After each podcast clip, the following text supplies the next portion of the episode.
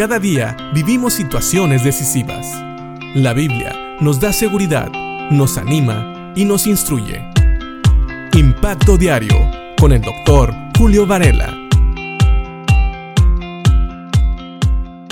Muchas veces como creyentes perdemos de vista el propósito de nuestra salvación. Sí, muchas veces pensamos en el beneficio que nos ha traído la salvación a nuestras vidas, pero se nos olvida que nuestra salvación tiene que ver también con muchos otros objetivos de parte de Dios. El primer objetivo, como siempre, es la gloria de Dios.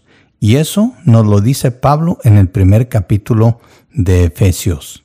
Pero también nuestra salvación tiene otro objetivo, y no es solamente para nuestro beneficio, sino que nuestra salvación es también para el beneficio de los demás, porque tiene el objetivo de mostrar el poder de Dios y el amor de Dios a aquellos que no le conocen. Es decir, a través de nuestras vidas, de nuestro testimonio, las personas pueden llegar a conocer el poder de Dios y a través de nuestras acciones, que también tienen que ver con nuestro testimonio, pueden llegar a conocer el amor de Dios. Pablo, en la primera carta a los tesalonicenses en el capítulo 1, ha hablado de cómo los tesalonicenses creyeron con la ayuda del Espíritu Santo o por la obra del Espíritu Santo en sus vidas que el mensaje del Evangelio era verdadero y ellos conocieron a Cristo como Señor y Salvador, al punto aún de sufrir a causa del Evangelio, como lo estaban haciendo Pablo, Silas y Timoteo, y como lo hizo nuestro Señor Jesucristo al venir a este mundo. Pero Pablo sigue hablando acerca de los resultados de la salvación de los tesalonicenses.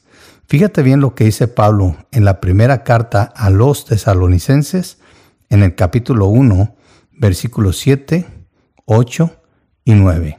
Como resultado, han llegado a ser un ejemplo para todos los creyentes de Grecia, es decir, por toda Macedonia y Acaya.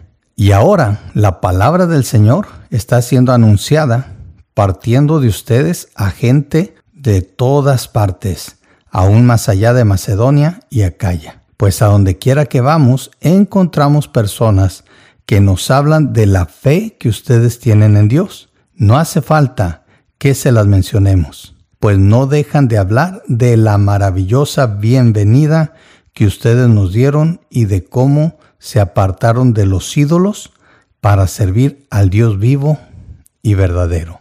Sí, estos tres versículos nos hacen ver que la conversión de los tesalonicenses fue real, fue sincera que ellos realmente conocieron a Cristo como Señor y Salvador y hasta llegaron a ser un ejemplo para todos los creyentes de Grecia. Y también ellos se encargaron de que el Evangelio siguiera siendo anunciado.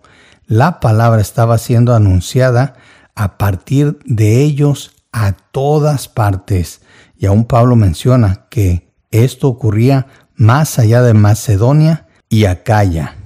Y ellos, Pablo, Silas y Timoteo, no tenían necesidad de hablar de la fe de los tesalonicenses, pues ellos inclusive se habían apartado de los ídolos para servir al Dios vivo y verdadero. Este era el testimonio que ellos tenían. Imagínate, conocer a alguien que vivía de una manera que se oponía a Dios completamente, para después verle cambiar y no solamente dejar de hacer las cosas que les agradaban a Dios, sino tomar la batuta en la predicación del Evangelio hasta más allá de donde ellos vivían.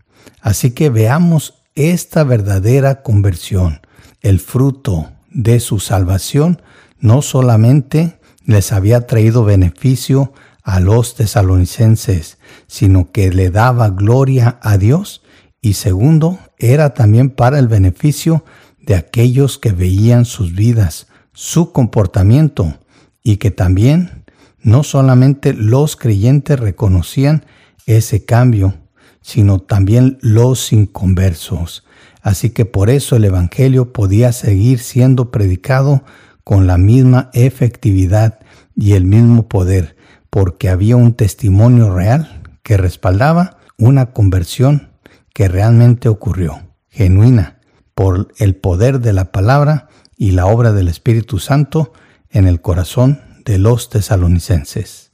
Así que pensemos en esto. Ahora, leyendo estos versículos, debemos de ser animados nosotros hoy en día a vivir de la misma manera, de una manera que glorifique a Dios, de una manera que dé testimonio a aquellos que le conocen para animarles a continuar y a aquellos que no le conocen para que puedan conocer el Evangelio, escuchar la palabra de Dios y tal vez ser salvos. Pensemos en esto, cómo vivimos nosotros. Es nuestro testimonio real, convincente y también que agrada a Dios. Piénsalo y que Dios te bendiga.